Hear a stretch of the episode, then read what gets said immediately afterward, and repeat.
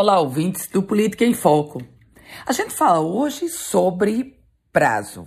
Prazo de registro de candidatura que agora já começou a contar.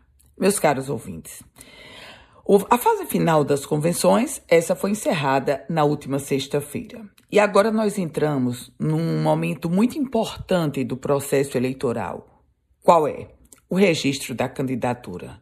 Não é porque o nome foi aprovado em convenção que necessariamente aquela pessoa será candidata no processo eleitoral de 2022.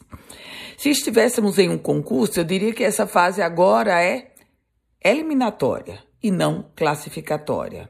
Estamos começando a passar por uma peneira onde a Justiça Eleitoral vai analisar se aquele candidato pode ser ou não postulante no processo eleitoral deste ano. E vários condicionantes são analisados, inclusive se é ficha suja ou não. Essa fase na Justiça Eleitoral, ela já começou. E tem um detalhe.